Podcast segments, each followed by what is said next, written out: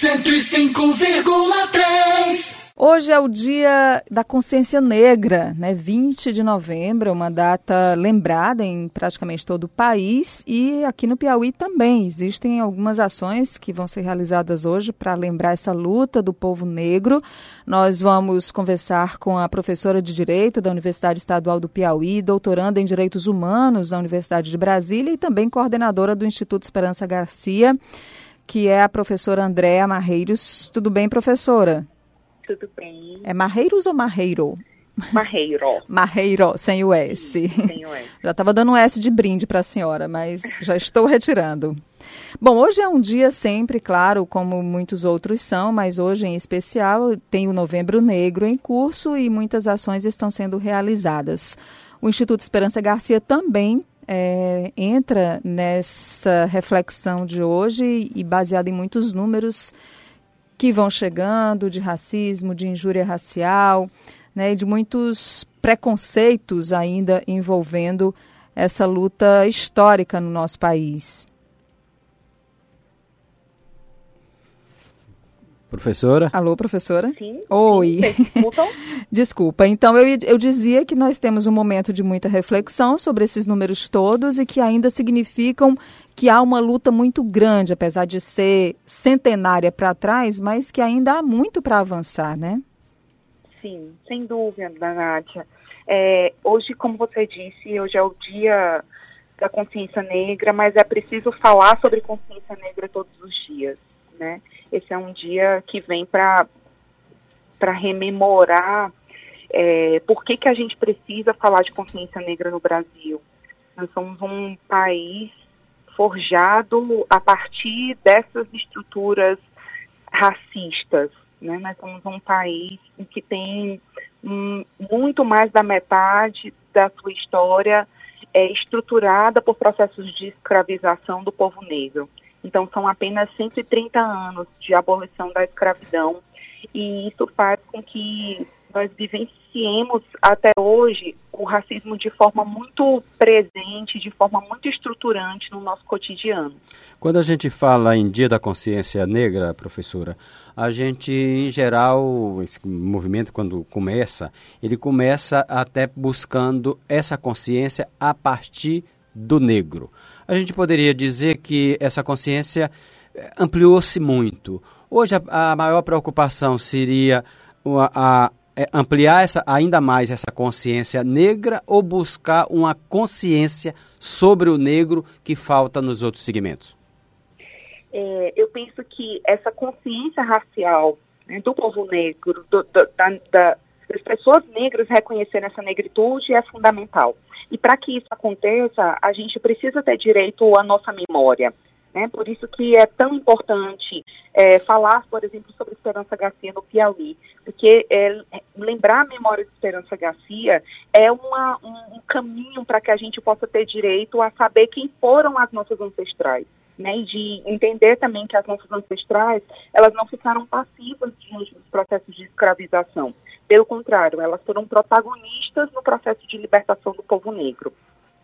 Por um outro lado, a sua pergunta ela é muito importante, porque a, falar de racismo não pode ser uma pauta apenas do povo negro.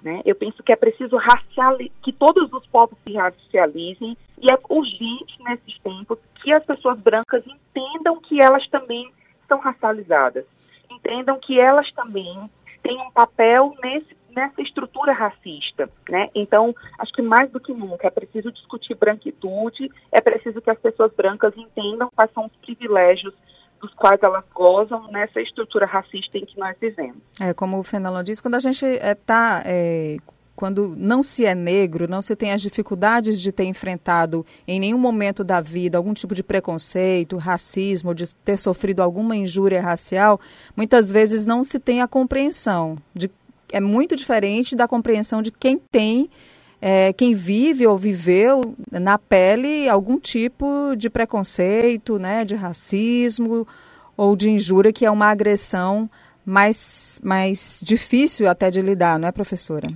Exatamente, Nádia. O professor Franz Fanon, ele vai dizer algo muito importante. Ele diz, olha, o racismo, ele desumaniza tanto as pessoas negras que estão na, sofrendo né, é, é, diante dessa estrutura, mas desumaniza também as pessoas brancas, que para provocarem, né, inclusive para se privilegiarem numa sociedade racista, precisam também se humanizar.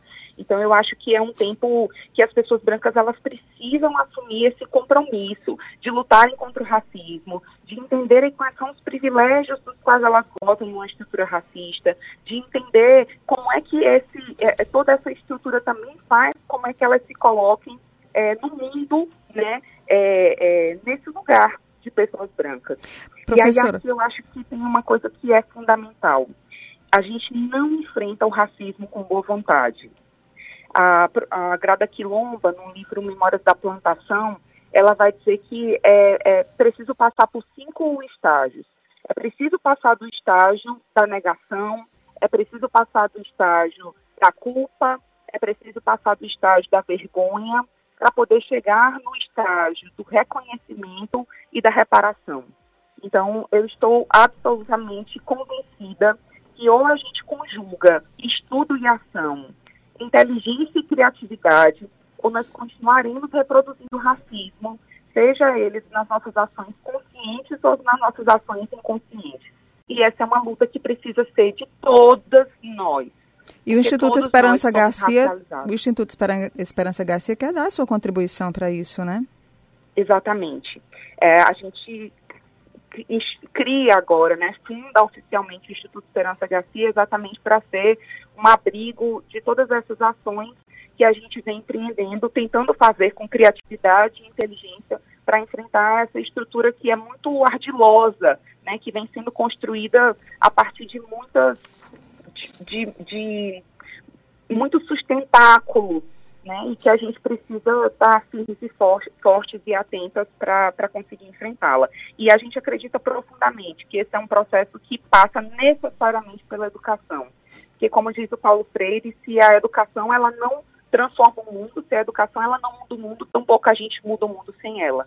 Então, a educação certamente é uma das ferramentas fundamentais para que a gente possa transgredir né, uma educação transgressora também, como diz Isabel Hulk, para a gente enfrentar essas estruturas que nos desumanizam, né, essas estruturas racistas, sexistas é, e do capitalismo que se interseccionam e nos colocam em lugares de, de, de violências muito específicas. Eu queria agradecer, então, a professora Andréa Marreiro, professora de Direito da Universidade Estadual do Piauí, doutoranda em Direitos Humanos da Universidade de Brasília e também coordenadora do Instituto Esperança Garcia.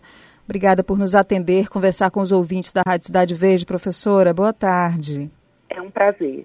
Boa, Boa tarde. tarde, até a próxima. 105,3